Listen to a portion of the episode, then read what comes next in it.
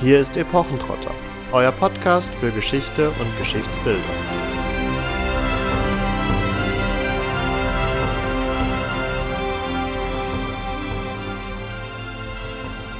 Hallo und herzlich willkommen zu einer neuen Folge Epochentrotter. Nachdem wir uns vor vier Wochen bereits mit Hexen und Hexenverfolgungen auseinandergesetzt haben, hatten wir ja bereits angekündigt, dass es zu dem Thema, auch wieder mit der lieben Laura, hallo Laura direkt mal, Hallo zusammen. Eine weitere Folge zur Hexenthematik geben wird. Wir werden uns nämlich bei dieser Episode vor allem mit den Hexenprozessen auseinandersetzen und zu dem Thema forscht Laura ja auch, also wird sie uns da ganz exklusive Eindrücke in ihre Forschung bieten können und wir nehmen euch mal mit durch ein, zwei Hexenprozesse, die so ein wenig exemplarisch für das ganze Phänomen stehen sollen. Nachdem aber vier Wochen nun auch wieder vergangen sind und wir in der Zwischenzeit auch noch eine andere Episode hatten, wollen wir euch ganz kurz nochmal einen Überblick bieten darüber, was wir in der ersten Folge zu Hexen und Hexenverfolgungen besprochen hatten. Und da wird euch Katharina einfach mal kurz ein wenig durchnavigieren. Fangen wir doch erstmal bei dem Begriff Hexe an. Wir hatten euch in der letzten Folge gesagt, dass es ein althochdeutsches Wort für die Zaunreiterin gibt, und zwar die Hagazusa war das. Und jetzt habt ihr euch bestimmt gefragt, das war sozusagen der Cliffhanger, wie man denn von Hagazusa zu Hexe kommen könnte. Und ja, da braucht's ein bisschen umständliche Buchstabentauscherei, bis man Mittelhochdeutsch bei Hexe mit H-E-C-S zum Beispiel geschrieben ankommt. Ähm, Im Altenglischen gibt es ein ähnliches Wort wie die Hagazusa, nämlich die Hektes.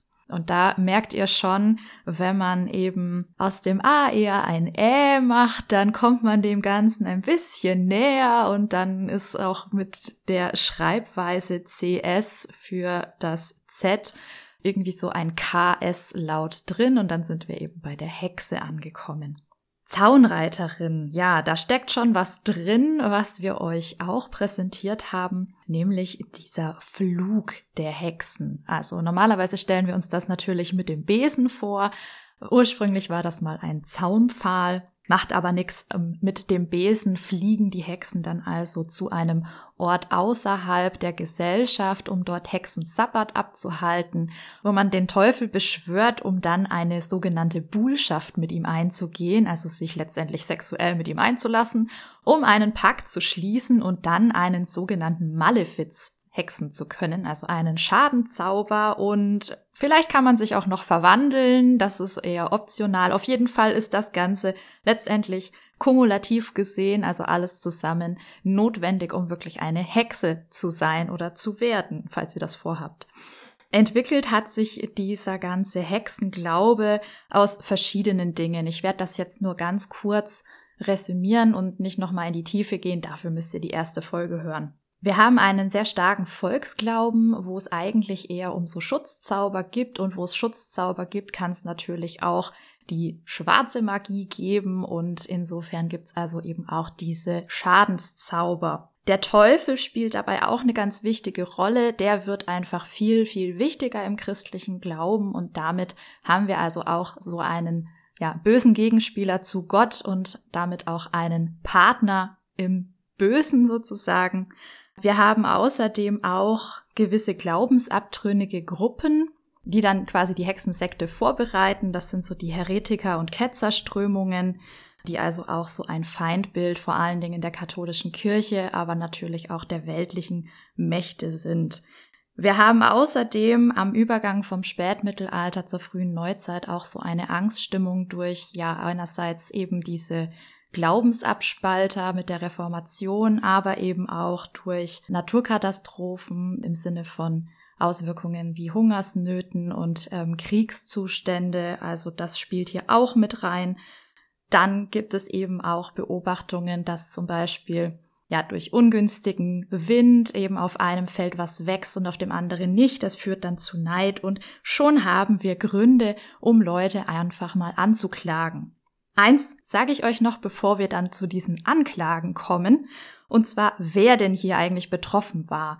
Also, wir sind hauptsächlich bei Frauen, aber ein Viertel immerhin war durchaus auch männlich, was hier angeklagt wurde und meistens auch verurteilt.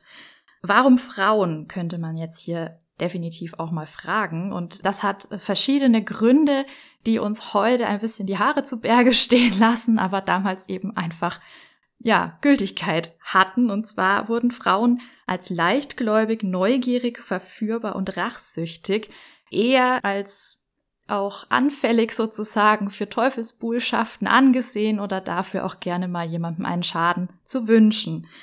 Unverheiratete oder Witwen, Schrägstrich Witwer waren dann natürlich auch hier zu nennen und ja überhaupt glaubensabtrünnige Menschen oder randständige Gruppen, bestimmte Berufsgruppen wie Hebammen oder eben anders medizinisch Tätige oder eben auch Menschen, die Zugang zur Lebensmittelversorgung hatten, also von Bauern über Köchinnen, alles Mögliche. Damit mache ich jetzt hier auch Schluss. Wie gesagt, die Details könnt ihr in der ersten Folge hören. Und damit gehen wir jetzt ganz smooth über zu den Hexenprozessen und den Prozessakten. Nach diesem kurzen Abriss der vorangegangenen Hexenfolge wollen wir nun auch in die Prozesse einsteigen. Und wie schon angeklungen, hat uns Laura hier zwei äh, ja, Exempelfälle quasi mal rausgesucht, auf die wir gleich auch noch zu sprechen kommen wollen. Vielleicht zunächst einmal zum Überblick. Also ganz spannend finde ich persönlich ja hier, dass wir haben durchaus ja auch in vorangegangenen Jahrhunderten so zum einen beispielsweise Judenprogrome, aber auch Verfolgungen von generell Andersgläubigen, die häufig aus so Spontanreaktionen, sag ich mal, heraus erfolgt sind.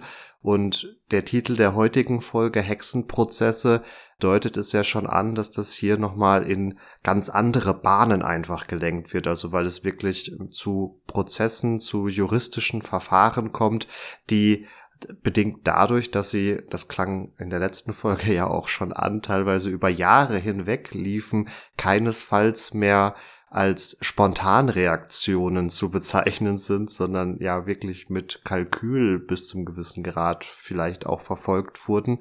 Ja, Laura, bring uns doch vielleicht diese Prozesse mal ein wenig näher. Was ist das Besondere und was grenzt sie vielleicht auch neben den von mir schon angeschnittenen Punkten von anderen Verfolgungen ab, soweit man das denn sagen kann? Also Hexenjagden sind durchaus juristisch fundiert, wie du schon angedeutet hast.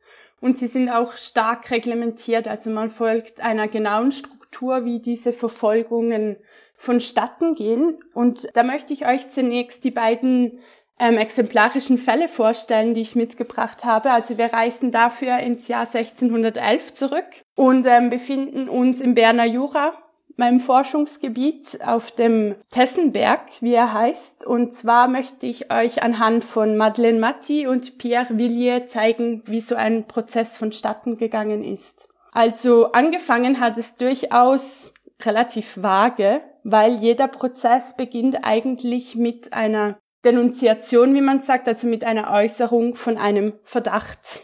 Und das war natürlich auch bei diesen beiden Personen der Fall. Also es sind diverse Verdachtsmomente geäußert worden, genau die nachher auch niedergeschrieben wurden. Also sie wurden beschuldigt, ähm, unter anderem Vieh von mit also Dorfmitmenschen, ja, vergiftet zu haben, so dass die gestorben sind. Das war ein Grund. Äh, Madeleine hatte auch Kontakt zu Kindern. Ähm, es geht aus den Quellen nicht genau hervor, in welcher Form aber sie war wahrscheinlich eine Art Magd oder wie eine Aufseherin, also sie hat auch diverse Kinder krank gemacht wie aus den Prozessakten dann hervorgegangen sind. Diese Verdachtsmomente wurden natürlich zusammengetragen und im Anschluss darauf, als das eigentlich wirklich gefestigt wurde, ist dann die Anklage entstanden. Die ist aber von der weltlichen Macht aus geäußert worden, also von Gerichtswegen. Also es wurde von Amts wegen verfolgt. Also es ist nicht ein individueller Mensch, der vielleicht Einfluss hatte durch Geld, der das angeleiert hat, sondern es wurde wirklich von Amts wegen so aufgegriffen. Die beiden Personen wurden inhaftiert Anfang August 1611, gleichzeitig spannenderweise. Also sie kamen gleichzeitig ins Gefängnis in äh, Tess. Das ist eigentlich der Hauptgerichtsort von diesem Tessenberg. Genau, und dann wurden sie separat voneinander befragt. Und auch die Art der Befragung folgt natürlich einem konkreten Regelwerk. Genau, und zwar ist es so, dass eigentlich immer ein Richter oder Inquisitor, also ein Mensch, der Fragen stellt, da ist vor Ort. Und es gibt auch einen Schreiber. Sprich, es gibt nicht nur diese Gerichtakten, die nachher beim Prozess verlesen wurden, sondern es gibt eigentlich auch noch handschriftliche Zeugnisse von den Befragungen. Die Befragung dauerte bei Ihnen beiden zwei Tage, also genau vom 13. bis zum 14. August. Und Ihnen wurde zunächst eigentlich mal nur die Frage gestellt, habt ihr von diesen Verdachtsmomenten gehört? Und ähm, was sagt ihr denn dazu? Und beide waren zuerst nicht gewillt, sich natürlich zu äußern. Um die Leute dann zum Reden zu bringen, hat man sie eigentlich in den Folterkeller geführt, weil Folter war durchaus ein Instrument, das eingesetzt werden konnte bei Hexenverfolgung, weil Hexenverfolgung oder Hexen, das Hexereidelikt galt als ähm, Crimen expectum, zwar als besonders schweres Verbrechen. Und aus diesem Grund war es legitim zu foltern, wenn man keine Antworten einfach so im Gespräch bekommen konnte. Was spannend ist bei diesem Punkt, bei beiden geht nicht hervor, ob sie gefoltert worden sind aus den Prozessakten. Und es hat deshalb den Grund, weil die ähm, Geständnisse mussten nachher ähm, ohne Folter wiederholt werden. In der Regel kann davon ausgegangen werden, dass eigentlich alle, fast alle, würde ich sagen, der Hexerei bezichtigten Personen gefoltert worden sind und die teilweise nachher eigentlich gar nicht mehr die körperliche Verfassung hatten, um nochmal das Geständnis zu wiederholen. Und um quasi diese Grauzone zu leben, wurde die Folter vielfach aus den Akten rausgestrichen. Also sie wurde gar nicht erst erwähnt. In ganz, ganz seltenen Fällen kommt es vor, dass es drin ist und dann auch nicht unbedingt als Begriff Folter oder Tortur, sondern als äh, peinliche Befragung, um das eben auch nochmal so zu umgehen. Da muss ich jetzt doch nochmal nachhaken. Das ist ja super spannend, dass da also Folter irgendwie erlaubt scheint, aber dann rückwirkend doch aus den Akten verschwindet. Also was hat das für einen Grund? Also ist das wirklich ein, ein probates Mittel, auf das man sich halt geeinigt hat oder eins, das juristisch erlaubt war und dementsprechend dann aber ja auch hätte benutzt werden können und nicht hätte aus den Akten ja schön rausgestrichen bereinigt werden müssen.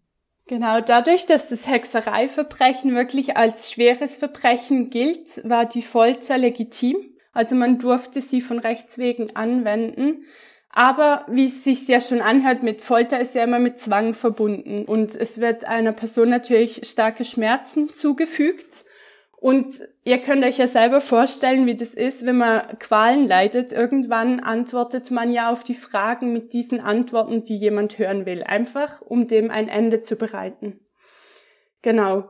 Und das war ja nicht zulässig. Also das Verständnis von der Bevölkerung damals oder auch von den rechtlichen Institutionen war wirklich schon so weit, dass sie gewusst haben, dass Sachen unter Zwang ja natürlich auch falsch sein konnten. Und darum war es eigentlich vielfach, also darum war es eigentlich von Gesetzes wegen wirklich so, dass das Geständnis ohne Folter hat wiederholt werden müssen. Aber eben wie vorher schon gesagt, war es oftmals nicht möglich. Und drum hat man sich da so eine Art Grauzone benutzt oder zu, ähm, ja, zur Hilfe geholt und einfach quasi den Begriff aus den Akten verschwinden lassen. Um direkt zu Beginn die beteiligten Personen beziehungsweise besser beteiligten Institutionen auch nochmal abzustecken. Du hast gesagt, der Verdachtsfall der Hexerei wurde dann von Amts wegen verfolgt. Also es gab in dem Sinne keinen Ankläger, sondern ja, der in Anführungsstrichen Staatsanwalt hat sich drum gekümmert. Und gleich, also das klingt für mich jetzt eher nach weltlicher Gerichtsbarkeit, also dass die ja Magistrate, die die lokale äh, lokale Obrigkeit samt der ihnen unterstehenden Gerichte Gerichtsbarkeit sich darum gekümmert hat. Bei der Befragung kamst du dann aber auf einen Inquisitor zu sprechen, was für mich dann eher nach kirchlicher Gewalt klingt. Also wo bewegen wir uns da zwischen diesen Institutionen quasi? Genau, wir bewegen uns nicht dazwischen, sondern gemeinsam mit diesen Institutionen. Also es sind durchaus weltliche und geistliche Obrigkeiten beteiligt. Beim konkreten Fall von diesen beiden Personen, also bei Madeleine und Pierre, ist es zum Beispiel so, dass der Fürstbischof von Basel hat ähm, den Prozess angeleitet. Also er hatte die höchste Gerichtsbarkeit von der geistlichen Seite her. Sprich, er hat eigentlich die Anklage wie aufgenommen, in Zusammenarbeit mit aber weltlichen, auch Gerichtsherren. Was beim Tessenberg, das muss ich vielleicht gerade kurz noch erwähnen, ähm, spannend ist, es ist ein gemischt konfessionelles Gebiet, wo relativ viele Machtansprüche besitzen. Sprich eben, wie schon angedeutet, der Fürstbischof von Basel hat die geistliche Gerichtsbarkeit inne und somit auch den höchsten Sitz aber auch die Städte Bern und Biel sind beteiligt an diesen Verfahren. Und darum war es auch bei Madeleine und Pierre so, dass natürlich Vertreter dieser Städte anwesend waren. Was natürlich wieder zeigt, dass ähm, wirklich die Zusammenarbeit hier stattgefunden hat zwischen geistlicher und weltlicher Macht. Und eben die weltliche Macht braucht es insofern, weil sie nachher das Urteil verkünden und auch vollziehen kann, weil es ja meistens mit dem Tod geendet hat, dieser Personen, dieser Angeklagten. Genau, und das durfte die Kirche nicht durchführen, weil die durfte keine Urteile sprechen, die mit Tod oder Blutverlust oder Ausguss ähm, verbunden gewesen sind. Drum eigentlich diese Zusammenarbeit. Und gerade nochmal auf den Begriff Inquisitoren einzugehen, also die wurden schon oft von der Kirche gestellt, es waren aber teilweise auch weltliche, einflussreiche Personen, die dieses Amt inne hatte. Also es wurde durchaus von, von beiden Gerichtsbarkeiten wurden diese Inquisitoren gestellt, um eigentlich die Fragen durchzuführen. Bei unseren beiden Protagonistinnen sind wir jetzt bei der Folter stehen geblieben. Also du hattest gerade erwähnt, dass ihnen die Folterinstrumente gezeigt wurden. Das deutet ja schon darauf hin, dass allein dieses Präsentieren versucht letztendlich äh, das entsprechende Geständnis zu erzwingen, oder? Ja, genau, also das siehst du genau richtig. Das ist nämlich die sogenannte Schreckung. Also man möchte den Menschen Angst machen. Es heißt wirklich so. Okay. Auch wenn, wenn es jetzt gerade komisch anmuten mag. Genau, also es wird wirklich, die Folterinstrumente werden gezeigt, in der Hoffnung, dass die dann redseliger werden. Es kann so auch ähm, so weit kommen, dass ähm, einzelne Instrumente an den Körper der angeklagten Personen gehalten werden. Einfach, dass die das mal so spüren und dass eben auch gezeigt wird, wir schrecken übrigens nicht davor zurück, das zu benutzen. Und ja, waren sie dann immer noch nicht geständig, hat man sie dann angefangen zu foltern, aber erst in, auf einer ersten Ebene, wenn man so sagen will. Also sprich, auch da gibt's ähm, verschiedene Hierarchiestufen, die genutzt werden. Also die erste Folter ist immer so, dass kein Blut fließt. Also es gibt dann keine offensichtlichen Verletzungen, muss man hier sagen. Also es ist durchaus mit Verletzung verbunden.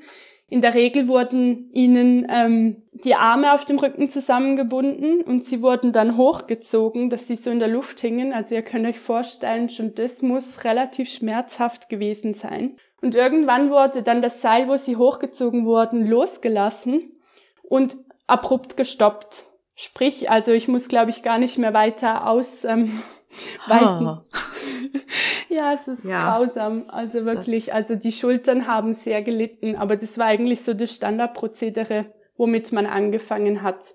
Man konnte das dann noch verschärfen, indem man Gewichte an die Füße gehängt hat. Aber das zeigt eigentlich schon, dass die Personen ja, sobald man anfängt zu foltern, vielleicht auch gar nicht mehr so imstande waren, ausführliche Antworten zu liefern. Und drum ist es spannend und auch in, in der Forsch also, also aus Forschersicht quasi toll, dass teilweise wirklich noch diese Frageprotokolle während den Verhören erhalten geblieben sind. Weil da sieht man ganz schön, dass auf der linken Seite jeweils die Fragen vornotiert waren. Also es sind sogenannte Suggestivfragen, die man in der Regel eigentlich nur noch mit Ja und Nein beantworten musste.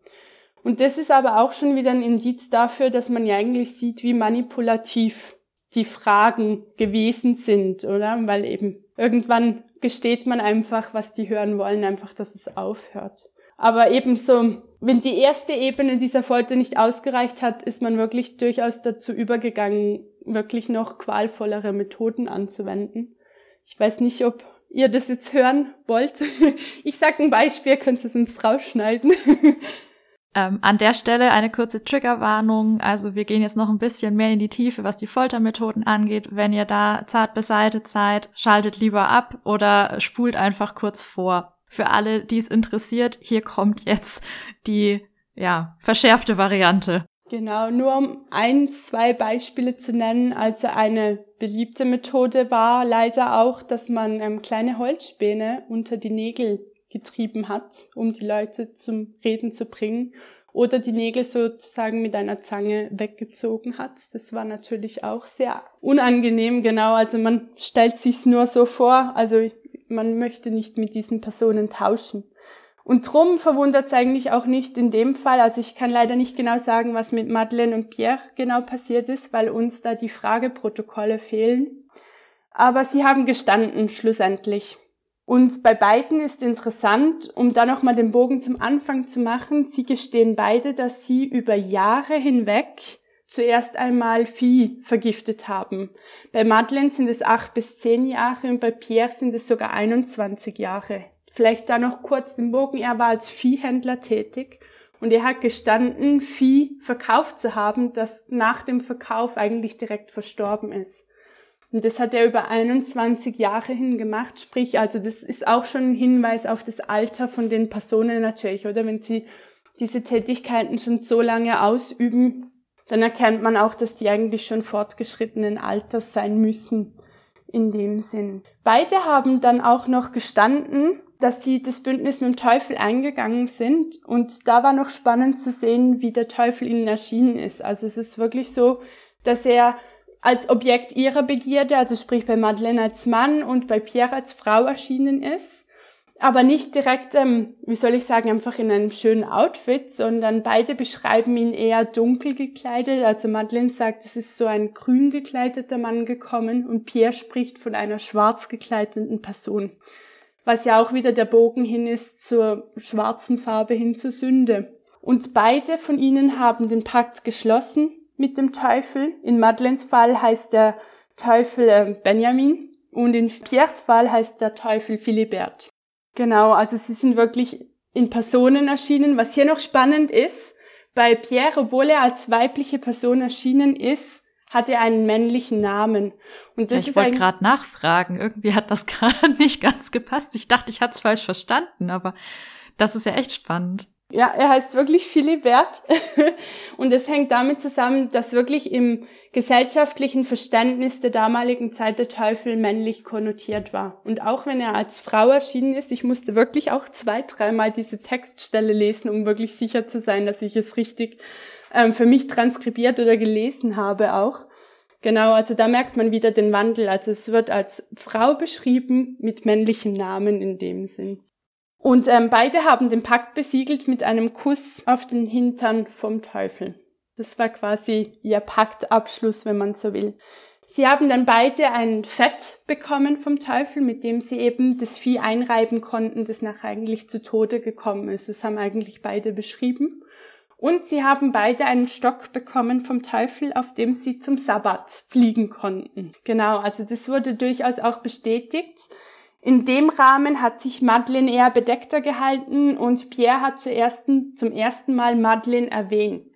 Er hat Madeleine an einem sogenannten Hexensabbat getroffen, wo sie gemeinsam den Teufel verehrt haben. Also sie haben getanzt mit dem Teufel zusammen oder auch innerhalb der Hexengemeinde, sage ich jetzt mal. Sie haben auch gemeinsam gegessen und es geht vor allem bei Madeleine hervor. Also sie haben so verdorbenes Fleisch essen müssen, sagt sie, das überhaupt nicht gut geschmeckt hat. Also es ist trotzdem so eine, eine Art Ritus, die auch vonstatten ging. Also man speist gemeinsam, man feiert gemeinsam. Das natürlich da auch durchkommt, genau. Du hattest jetzt äh, sehr ausführlich das Geständnis vorgestellt, also wie sie auch quasi diesen Teufelspakt geschlossen haben und ja, damit auch quasi die vermeintlich logische Geschichte dahinter, also dass nicht einfach nur gesagt wurde, ja, ich bin eine Hexe, sondern sie konnten es in ihrem Geständnis dann, denke ich, dass das auch relevant war mit der dazu passenden Geschichte versehen, damit halt quasi wirklich bewiesen wurde, dass sie alle Aspekte der Hexerei irgendwie abdecken und sich quasi dessen äh, schuldig bekennen. Du hast auch schon anklingen lassen, dass das Geständnis eigentlich so der entscheidende Beweis in diesen Prozessen war. Ich würde jetzt so gesehen noch einen Schritt zurücktreten, wobei das auch für die Prozesse selbst natürlich noch relevant ist. Also wir hatten am Anfang gehört, dass ähm, so ein Verdachtsmoment teilweise schon ausreicht, um diese Ermittlungen von Amts wegen einzuleiten und das, ja, wie gerade jetzt schon angeklungen, der, äh, das Geständnis während des Prozesses der wichtigste Beweis war. Brauchte es denn quasi andere Beweise oder was waren andere Beweise, dass quasi die Gerichtsbarkeit entschieden hat, dass überhaupt ein Prozess oder eine Ermittlung eingeleitet werden soll und wie hat man vielleicht auch während des Prozesses abseits des Geständnisses versucht, noch irgendwie eine Beweiskette hinzubekommen oder war das wirklich gar nicht notwendig? Also ausgehend von diesen Denunziationen ähm, war es natürlich so, dass das nicht direkt aufgegriffen wurde, sondern diese ähm, Beschuldigungen mussten mindestens von drei Personen bezeugt werden. Also das war quasi die Basis dafür, dass ein Prozess aufgenommen wurde. Hier eine Bemerkung am Rande, die ich ein bisschen ähm, ja, fürchterlich finde eigentlich. Als Zeuge konnte jeder auftreten, also er musste keinen guten Leumund haben, also er konnte selber eigentlich Verbrecher sein und jemanden anklagen der Hexerei wegen. Wenn das von zwei weiteren bestätigt wurde, war das durchaus als Basis genügend, dass so ein Prozess vonstatten ging. Als Hauptbeweisgrund für die Prozesse oder für die Prozessführung allgemein gilt eben der vermeintliche Schadenzauber, weil das kann man physisch wahrnehmen, also wenn ein Vieh stirbt oder eben eine Ernte misslingt oder jemand krank wird, auffällig, vielleicht auch in kürzeren Abständen oder innerhalb einer Familie mehrere Personen. Das war eigentlich der Hauptanklagepunkt neben diesen Beschuldigungen, dass überhaupt ein Prozess vonstatten gehen konnte. Es war aber dennoch wichtig für die Hexenprozesse das gesamte kumulative Konzept der Hexerei nachzuweisen, also nicht nur den Schadenzauber, sondern auch den Pakt mit dem Teufel, die Bullschaft, der Flug und die Teilnahme am Sabbat. Und hier fängt es ja an, für uns etwas schadenfeinig zu werden, weil ja, das sind alles Elemente, die kann man ja nicht nachweisen. Das sieht man ja eigentlich nicht physisch vor sich oder da kann man nicht hingehen an diese gemeinsamen Treffpunkte sozusagen und sehen, ah, da ist ein Fest gefeiert worden. Sprich, das basiert wirklich nur auf den Aussagen der einzelnen Personen, die mehr oder weniger freiwillig dann dieses Prozedere oder Vorgehen gestanden haben. Genau, also nachweisbar war im Endeffekt wirklich nur der vermeintliche Schadenzauber und die Zeugenaussagen in Kombi. Das waren die beiden Elemente, die eigentlich dazu geführt haben.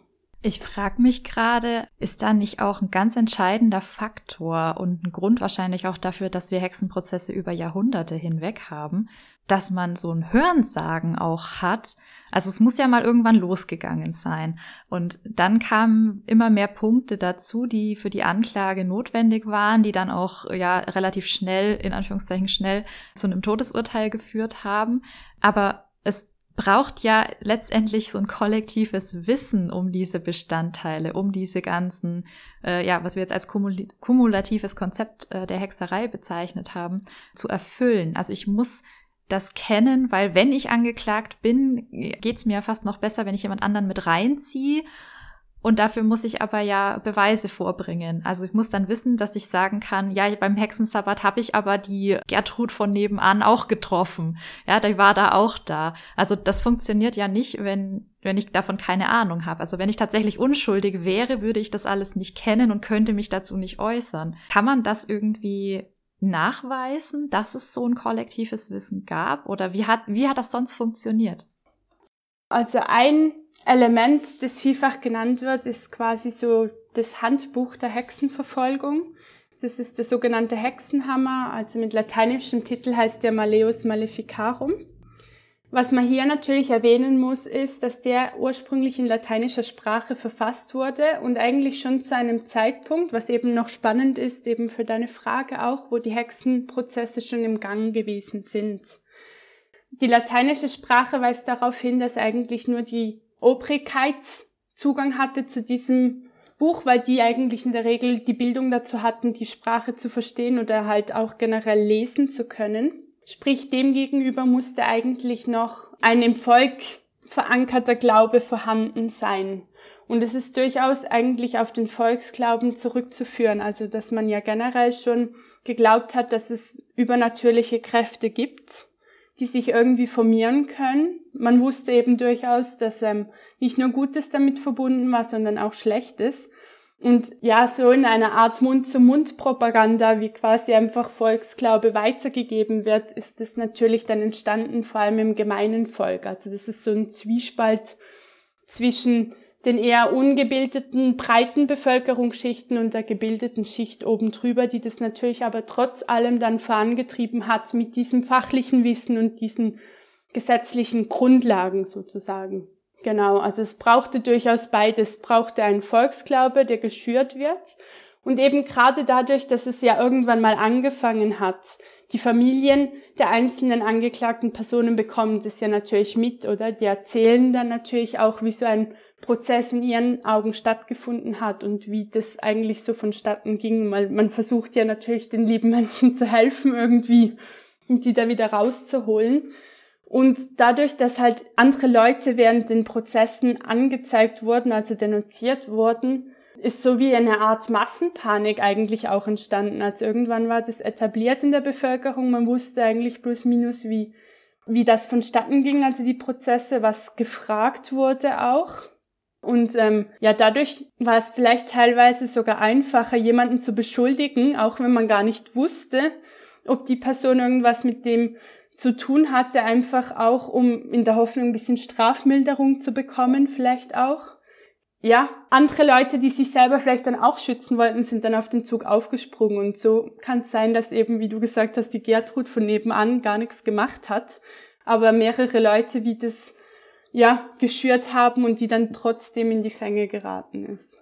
Das ist ja vermutlich überhaupt das perfide an den Hexenprozessen, dass eine Voraussetzung zur Verurteilung dieses Bekenntnis zu allen Aspekten der Hexerei ist oder war und dazu eben auch dieser Hexensabbat gehört, so dass er ja eigentlich keine Hexe für sich allein tätig sein konnte, zumindest in dieser Vorstellung des Volksglaubens und ja, mehr oder weniger dadurch, dass jeder Prozess also es wird nicht in jedem Prozess jemand jemand anders denunziert haben. Dafür haben in anderen Prozessen vermutlich die Angeklagten mehrere Leute denunziert. Aber dass allein durch den Aspekt automatisch ja mehr oder weniger so ein Schneeballsystem ausgelöst wird, was sicherlich auch ein Grund für diese wirklich krassen Verfolgungswellen dann auch war, oder? Ja, das stimmt. Also eben, wie gesagt, vielleicht da noch ein anderer Aspekt, also sicher das Volksgetriebene in Form der Massenpanik aber natürlich auch ähm, getrieben von den Machtinhabern, also sei es von geistlicher als auch von weltlicher Seite, weil für die war das natürlich in dem Sinn spannend, weil es eine Machtdemonstration war. Also man konnte zeigen, man war jemand und man hatte etwas zu sagen. Und ähm, es ist auch spannend zu sehen, also jetzt in, den, in dem Quellenkonvolut, mit dem ich arbeiten kann, es kommt im Verlaufe dieser Jahre oder Verfolgungswellen eben wie gesagt immer wieder zu so wellenförmigen Bewegungen. Also es gibt wirklich Peaks und die kann man durchaus verbinden mit dem Wechsel von Machtinhabern. Also sprich, ein neuer Bischof kam an die Macht oder ein neuer Richter wurde vor Ort eingesetzt. Und die mussten sich ja, so schrecklich wie das jetzt sich anhört, mussten die sich einen Namen machen. Und das haben die eigentlich gemacht, indem sie das eigentlich wieder haben aufrollen lassen. Also es ist durchaus so, dass zum Beispiel jetzt gerade Zusammen mit Madeleine und Pierre sind noch in demselben Jahr weitere 20 Leute verurteilt worden wegen demselben Delikt und danach ebbt es ein bisschen ab, dann hat man immer wieder mal so, also es hört nie ganz auf, das muss man schon auch sagen, aber sagen wir mal zwischen zwei und zehn Personen und dann so 30 Jahre später macht es nochmal eine Welle, wo dann plötzlich wieder um die 30 Menschen eigentlich vor Gericht gestanden sind. Also es ist durchaus so, dass man da ein System erkennen kann, leider. Damit sind wir jetzt, was unsere beiden Angeklagten angeht, ja, tatsächlich bei der Anklage, glaube ich, schon fast durch oder geben die Befragungsprotokolle da noch mehr Auskunft? Nein, also wir sind da wirklich schon durch. Was spannend ist, am Ende von Madeleines Prozessakte steht kein Urteil. Man brauchte wirklich die Akte von Pierre, um zu sehen, wie dann Madeleine auch verurteilt wurde, weil beim Pierre unten wurde angeführt, dass beide eigentlich zum Tode verurteilt worden sind und auch hingerichtet worden sind. Und zwar eben dann auch mit Datum am 23. August 1611 noch eben mit 20 weiteren Menschen. Gab es da auch noch diese sogenannte Hexenprobe vorher oder hat man die direkt auf den Scheiterhaufen gepackt oder ist das alles äh, nur ein Klischee und gar nicht in der Realität umgesetzt worden und man hat eine ganz andere Todesmethode verwendet? Genau, also die sogenannten Hexenproben, die gibt's, sind aber nicht wirklich oft angewendet worden, weil die nicht so, wie soll ich sagen, aussagekräftig gewesen sind in dem Sinn. Also teilweise wurden sie gemacht, um konkret zu werden. Also es gibt eine Wasserprobe, die durchaus bekannt ist aus der Literatur. Sprich, also Wasser gilt als sehr reines Element, das kommt dazu. Und ähm, die Personen wurden zusammengeschnürt und beschwert, also die, diejenigen, die wegen Hexerei verdächtigt wurden, und dann in einen Fluss reingeworfen. Und man hat gesagt, wenn sie hochkommen, dann sind sie sicher Hexe oder Hexer, weil der Teufel versucht sie natürlich zu schützen. Und wenn sie unten geblieben sind, dann sind sie von jeder Schuld befreit. Was hier ein bisschen makaber schon mitschwingt ist, also es ist so oder so in der Regel mit dem Tod verbunden gewesen, weil die Leute waren teilweise so lang unter Wasser, dass die ertrunken sind schlichtweg. Also wurde die Probe angewendet, ja, war quasi schon das Urteil gefällt und das war wahrscheinlich auch ein Grund, warum das nicht so weit verbreitet gewesen ist, weil das war ja relativ ein kurzer Prozess, sage ich jetzt mal, wie die Person verstorben ist und dadurch konnte man das ja nicht so aufbauschen, weil gerade das, was du Katharina auch angedeutet hast, das mit dem Scheiterhaufen, das war ja schon ein Akt der Öffentlichkeit. Also man hat es öffentlich inszeniert, man hat meistens nicht nur eine Person gleichzeitig verbrannt oder alleine verbrannt, sondern mehrere gleichzeitig, weil das natürlich auch als Abschreckung für die Bevölkerung gegolten hat. Um vielleicht noch eine and oder zwei andere dieser Proben zu nennen. Also es gibt auch die Feuerprobe, die funktioniert ähnlich ähm, wie die Wasserprobe. Also es wird einem heißes Eisen in die Hand gegeben oder irgendwo aufgelegt. Und wenn keine Brandblasen entstehen, ist man geschützt vom Teufel und drum schuldig. Und sonst hat man halt schwere Verbrennungen irgendwo am Körper erlitten, was einen per se unschuldig wirken lässt. Also hat man letztendlich das Gottesurteil, was man im Mittelalter ja auch noch findet, ins Negative verkehrt. Also es ist nicht mehr Gott, der einen schützt, sondern dann der Teufel und dann ist man automatisch mit dem im Bunde und hat auch wieder verloren. Also okay, ähm, in interessante Methoden. Ähm, das eine, was vorher gut war, zum, zum Zeichen vom Bösen zu machen. Wie ist es denn mit einem anderen Klischee, was da auch noch mit reingehört, dass man aufgrund eines Muttermals an einer bestimmten Stelle bezichtigt wurde, Hexe zu sein, also diese Hexenmalgeschichte. Ist da was dran? Steht das auch in solchen Akten oder ist das eine Erfindung von Film und Fernsehen?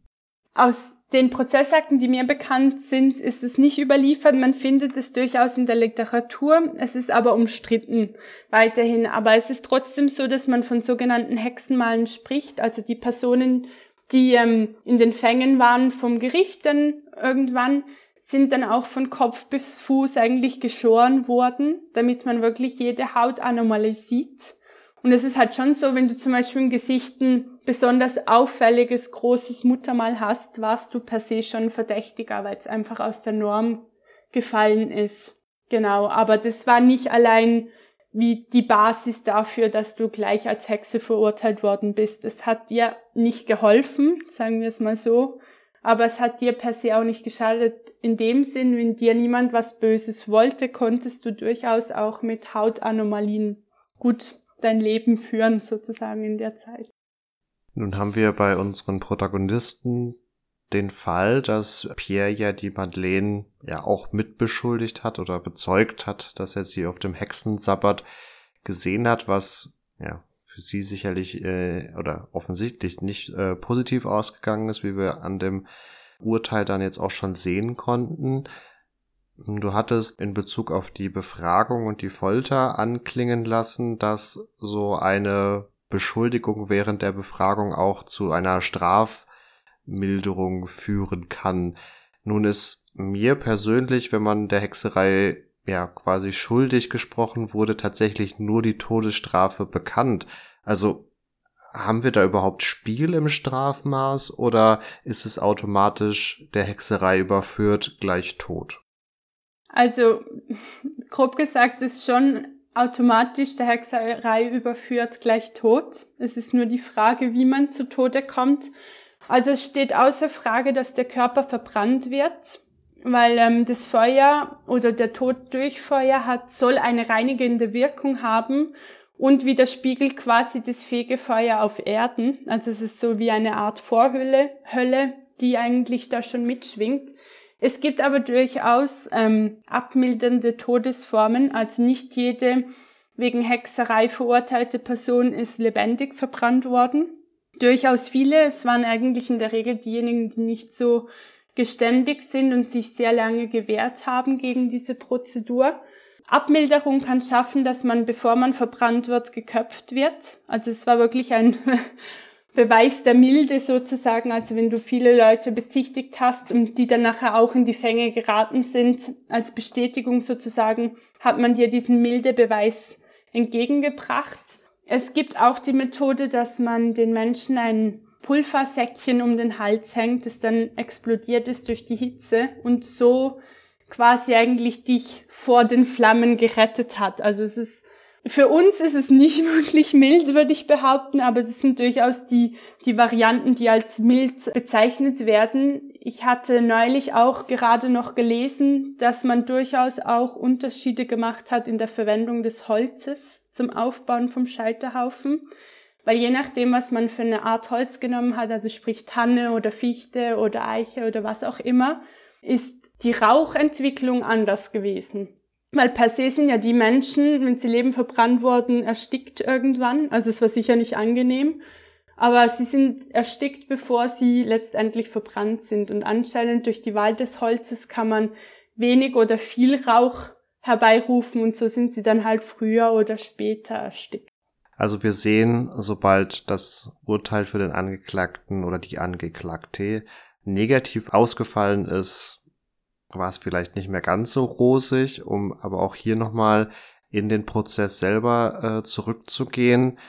Welche Chancen habe ich denn überhaupt, sobald ich angeklagt wurde? Also kann man so grob, sag ich mal, eine Prozentzahl geben, wie viele tatsächlich verurteilt wurden und wie viele davongekommen sind und vor allem, wie kann man gegebenenfalls seine Unschuld beweisen? Also wir haben schon gehört, die Folter kann über Tage, Monate, Jahre erfolgen. Also da muss man, glaube ich, aus heutiger Perspektive von irgendwelchen militärischen Spezialkommandos ausgebildet worden sein, um so lange Folter überhaupt über sich ergehen lassen zu können.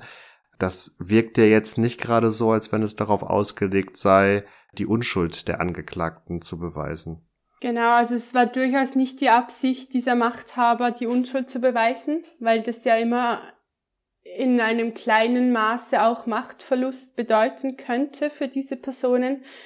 Also ich würde mal sagen, sobald angefangen wurde zu foltern, hatte man eigentlich keine Chance mehr aus den Fängen rauszugehen, unbeschadet, sondern eher noch, also ja, dann hat man angefangen halt zu schauen, falls möglich, ähm, irgendwie das Urteil zu mildern und die Folter so schnell wie möglich hinter sich zu bringen wurde noch nicht angefangen zu foltern und war die Familie der angeklagten Person gut vernetzt, politisch, in der Dorfgemeinde oder in der Stadtbevölkerung, wie auch immer, konnte es ganz, ganz selten dennoch vorkommen, dass Leute eigentlich durchaus unbescholten davongekommen sind.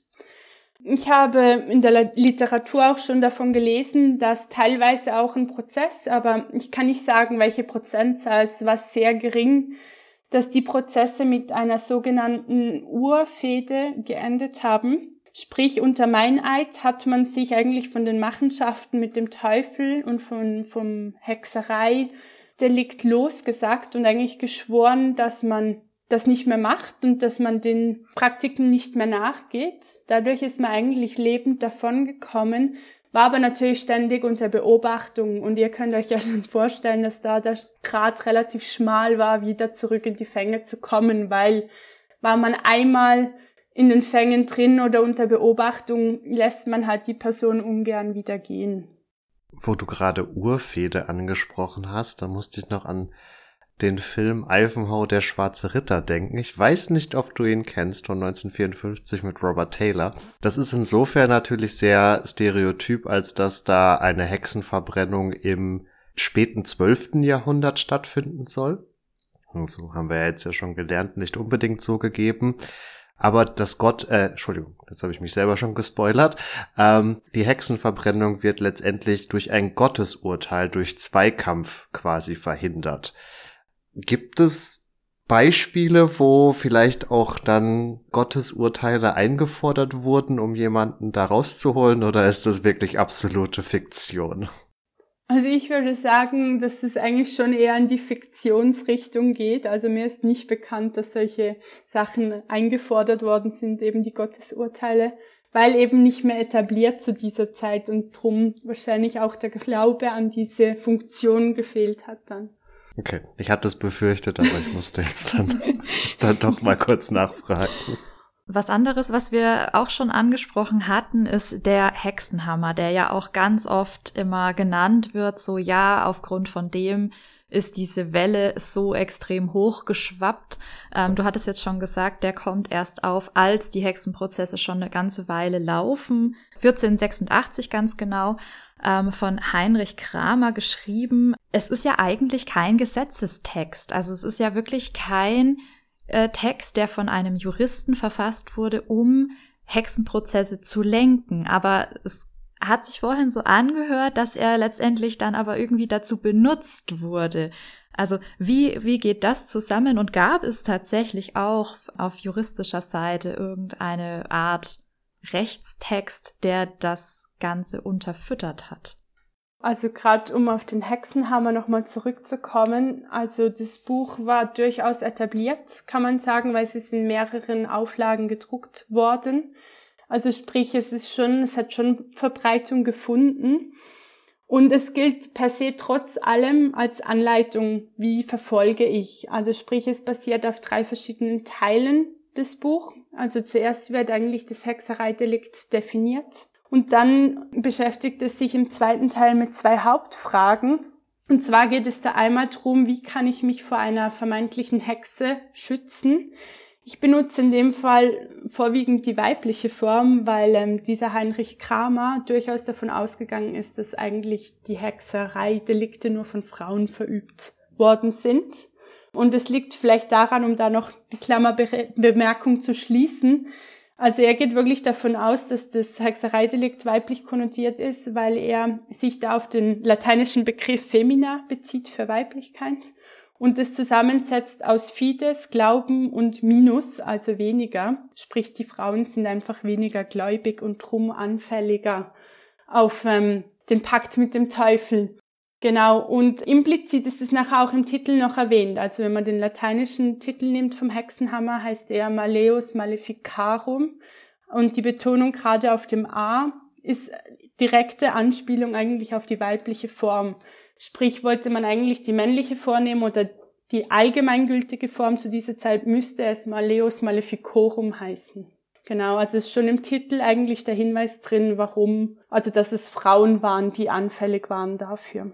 Klammerbemerkung zu. Die zweite Hauptfrage, die im zweiten Teil ähm, behandelt wird, beschäftigt sich eigentlich mit der Heilung von allfälligen Verhexungen sozusagen. Also es gibt wirklich so die Anleitung, wie schütze ich mich? Und es ist doch passiert, wie kann ich mich dann heilen, dass ich nachher wieder normal weiterleben kann? Und der dritte Teil ist eigentlich für die Verfolgung relativ interessant, weil das ist eigentlich die rechtliche Grundlage. Wie verfolge ich? Welche Schritte muss ich eingehen? Heinrich Kramer hat einen guten Schachzug noch mitgenommen, sprich er hat die Legitimation des Papstes eingeholt in Form einer Bulle, die ihn eigentlich dazu ähm, freigestellt hat, Hexen zu verfolgen. Also das steht in, in dieser Bulle, also die heißt Sumis Desiderantes. Und ähm, Heinrich Kramer hat diese Bulle einfach dem Hexenhammer vorangestellt, ohne Absprache mit dem Papst. Das ist mittlerweile bekannt. Aber dadurch hat ähm, der ganze Hexenhammer eine neue Grundlage erhalten, oder weil er eigentlich wirklich von höchster kirchlicher Instanz bewilligt wurde und eingesetzt wurde. Aber eben, es ist mittlerweile ist es so, die Forschung ist sich da eigentlich einig, dass es schon geholfen hat, die Verfolgungswelle voranzutreiben, aber nicht mehr wirklich so als das einzige Handbuch der Hexenverfolgung gehandelt wird. Genau, also vielmehr bezieht sich eigentlich das Hexereidelikt als juristisches Phänomen auf ähm, die peinliche Halsgerichtsordnung, die 1532 von Kaiser Karl V. erlassen wurde. Die hat den Titel Constitutio Criminalis Caroline und die besagt eigentlich, dass das Hexereidelikt ein besonders schweres Verbrechen ist. Also da steht explizit drin, dass es sich um ein Crimen expectum handelt. Und das ist eigentlich die Basis, die ähm, die richterliche oder die juristische Verfolgung dieses Deliktes ähm, mit sich bringt. Und ganz genau ist es eigentlich im Paragraph 109 festgehalten, den ich hier ähm, mir erlaube zu zitieren in paraphrasierter Form. Und zwar heißt er, wenn jemand den Leuten durch Zauberei Schaden oder Nachteil zufügt, dann soll man ihn vom Leben zum Tode strafen und man soll solche Strafe mit dem Feuer tun. Also hier sieht man schon, dass man wirklich eben diesen Schadenzauber verfolgen soll und dass man es wirklich nicht anders bestrafen kann als mit dem Tod durch Feuer um auch nochmal auf unsere beiden verurteilten, inzwischen auch zu Tode gekommenen Protagonisten zurückzukommen.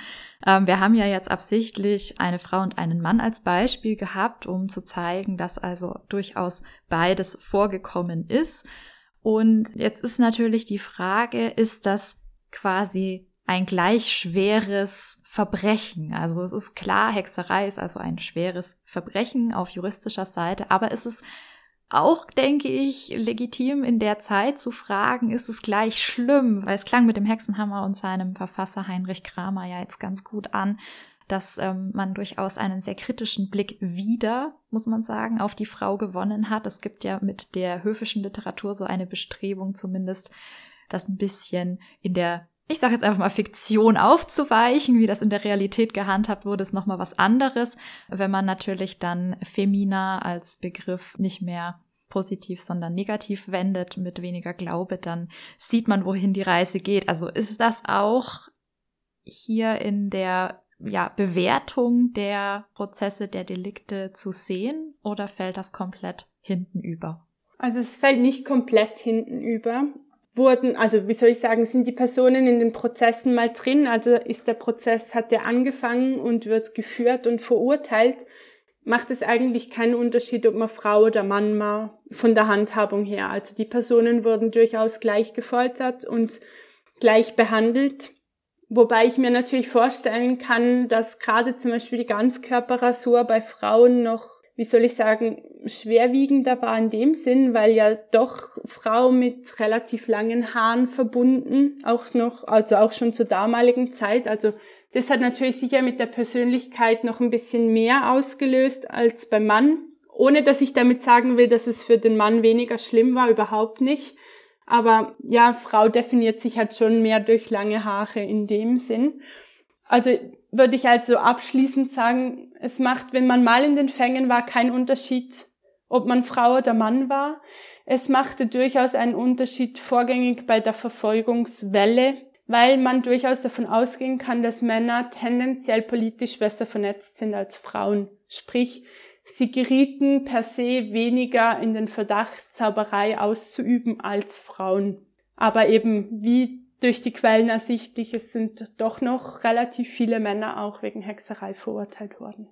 Ähm, es gibt noch einen weiteren Unterschied zwischen Mann und Frau. Also wir haben in der ersten Folge ja diese Ketzer- oder Heretiker-Bewegungen angesprochen und da ging es ja drum eigentlich vor, also vorrangig vom Abfall mit dem Glauben war ja diese Bewegung verbunden und sobald man den Hexereibegriff näher mit diesem Ketzer- oder Heretikerbegriff in Verbindung bringt, also mit dem Glaubensabfall, wurden eigentlich eher Männer verfolgt. Und geht man wirklich vom Hexereibegriff aus mit dem ganzen Konzept, mit dem Schadenzauber und dem Pakt mit dem Teufel, dann waren eigentlich eher Frauen das Zielobjekt der Verfolgung.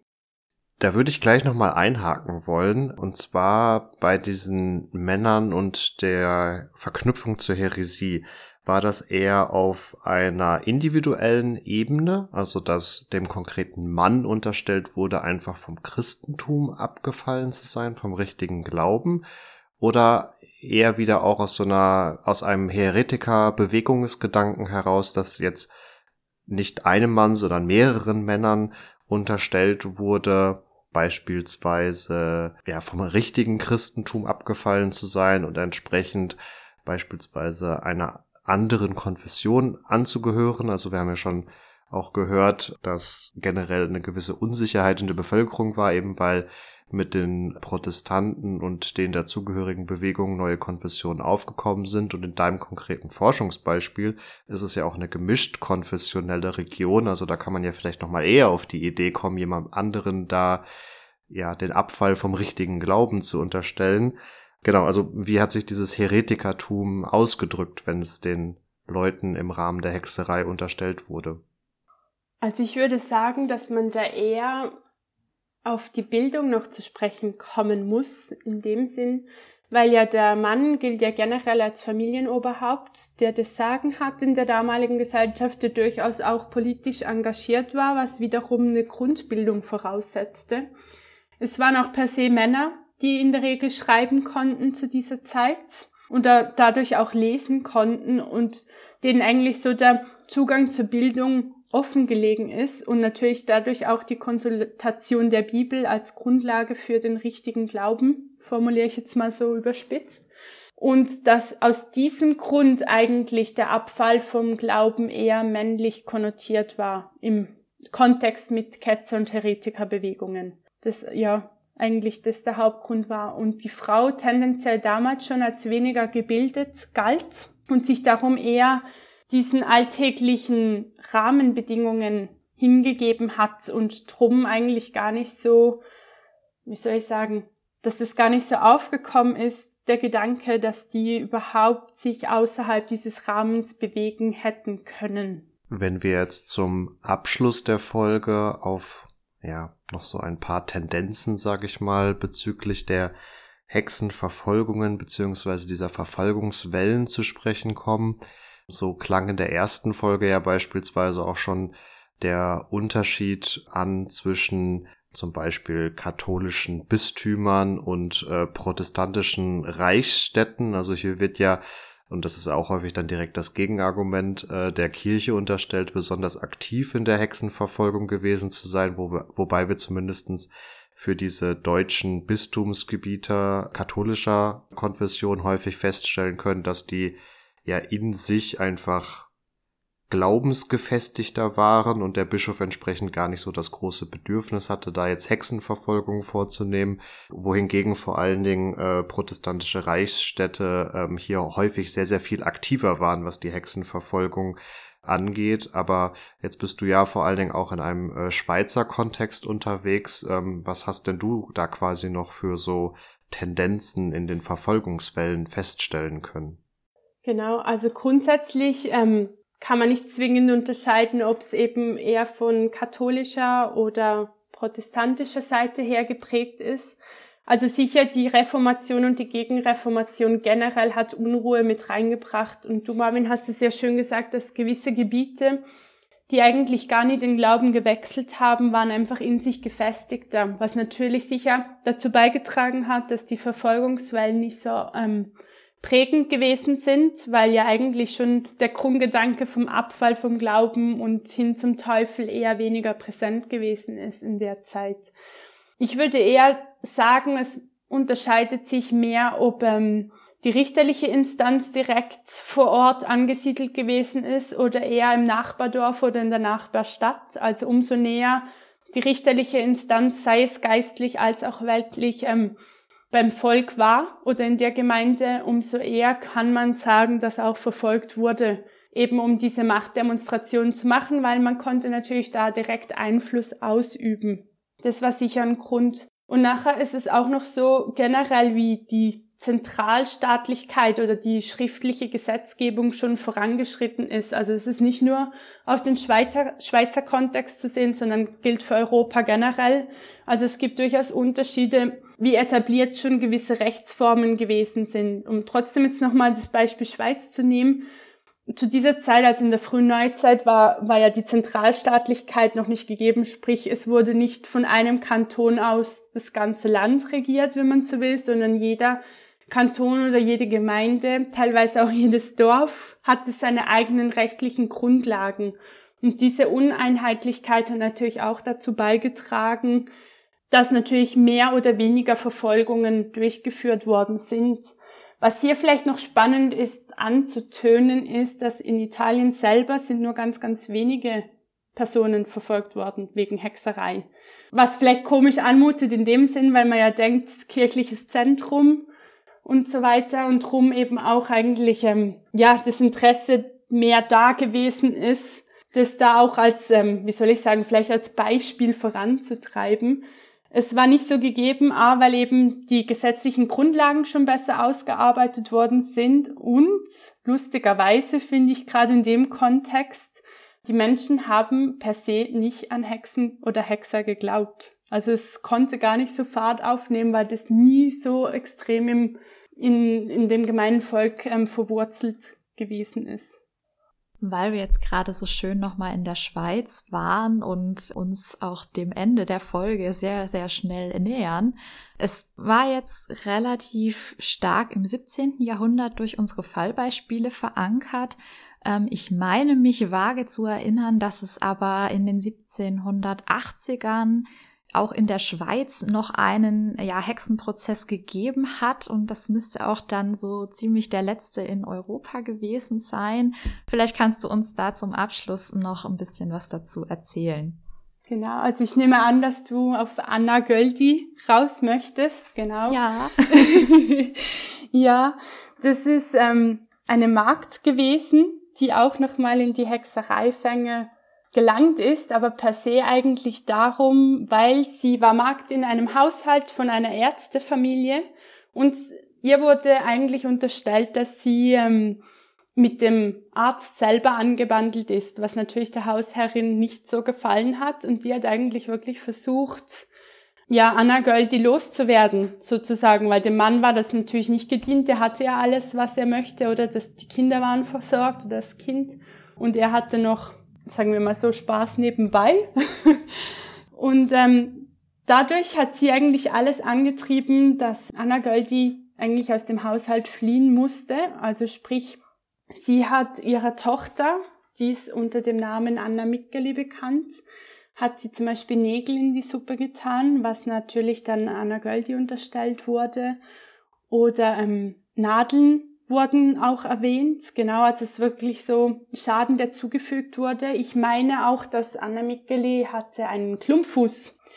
Und anscheinend soll es Anna Göldi gelungen sein, ihr das Gehen zu erleichtern, indem sie halt den Fuß massiert hat. Was man ja heute durchaus als normale Praktik wahrnimmt, was auch ähm, Linderung geben kann, genau.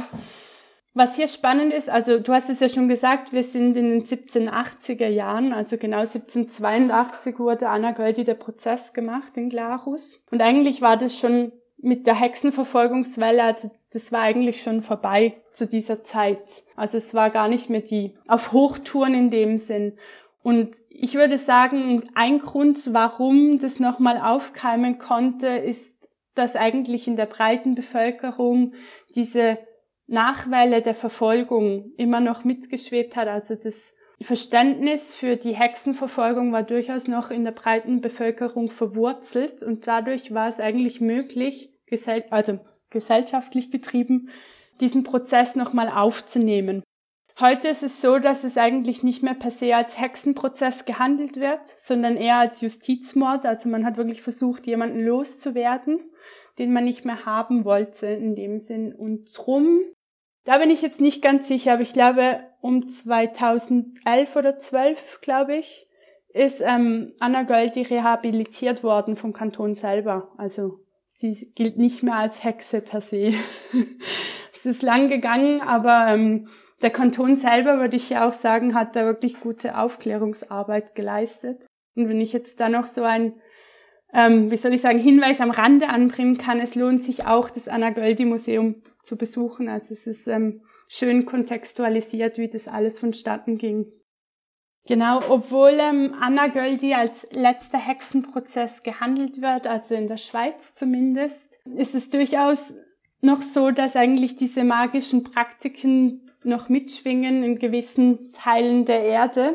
Also es sind vor allem in Gebieten, die noch nicht so weit entwickelt sind, wie wir es vielleicht aus der Schweiz oder Deutschland her kennen. Auch in der Rechtsstaatlichkeit her, dass ähm, bis zum heutigen Tag eigentlich noch Hexern oder Hexer verfolgt werden. Also sprich, ähm, Afrika ist sicher so ein Zentrum, wo das immer wieder leider zur Tagesordnung gehört, dass Menschen verbrannt oder gesteinigt werden, die der Hexerei bezichtigt werden. Also ein Stichwort ist hier sicher so ein Albino-Afrikaner. Also da denen unterstellt man eigentlich wirklich per se, dass sie vom Teufel direkt abstammen, also Teufelskinder sind und deshalb verfolgt werden. Und es sind auch noch durchaus beispielsweise in Tschechien in eben wirklich noch in dörflichen Gebieten, die noch relativ landwirtschaftlich geprägt sind, durchaus Praktiken bekannt, die noch an die Hexenverfolgung der frühen Neuzeit anschließen. Da kann man nur hoffen, dass der Volksglaube sich eines Tages dann vielleicht doch noch in äh, Luft auflöst und es nicht mehr zu diesen ja doch sehr grausamen Verfolgungen kommt, aber da das dann eher ein zeitpolitisches Geschehen wäre, ist es nicht mehr Teil unseres Geschichtspodcastes und äh, wir möchten damit unsere Reise durch die Jahrhunderte des Hexentums an dieser Stelle vorerst zumindestens beenden und wir danken Laura ganz herzlich, dass sie jetzt für zwei Folgen bei uns mit dabei war. Es war sehr toll. Also ich habe zu danken, nicht unbedingt ihr. Es hat viel Spaß gemacht. Dankeschön. Ihr habt sicher schon gehört, dass das Thema hier und da auch noch ausbaufähig wäre oder Erweiterungspotenzial bieten würde. Da kommen wir mit Sicherheit hier und da nochmal drauf zurück. Für heute soll es erstmal reichen. Wenn ihr nichtsdestotrotz Lust auf weiteren Geschichtscontent habt, dann könnt ihr bei uns auf Instagram und Facebook beispielsweise vorbeischauen. Wenn ihr kein Social Media habt, dann besucht uns gerne auf unserer Webseite epochentrotter.de. Ihr erreicht uns über alle gängigen Messenger-Dienste oder unter kontakt.epochentrotter.de. Da sind wir jederzeit offen für Feedback, eure Ideen, Themenvorschläge oder ähnliches. Schreibt uns ganz einfach. Und mir bleibt damit eigentlich nur noch zu sagen, macht's gut und ciao, ciao. Auch von meiner Seite nochmal ganz herzlichen Dank an unsere Interviewpartnerin Laura. Vielen lieben Dank, dass du das mit uns gemacht hast. Ich hoffe, ihr habt es genauso spannend gefunden wie ich. Lasst uns gerne ein Like da und vor allen Dingen bleibt gesund, macht's gut und ciao, ciao.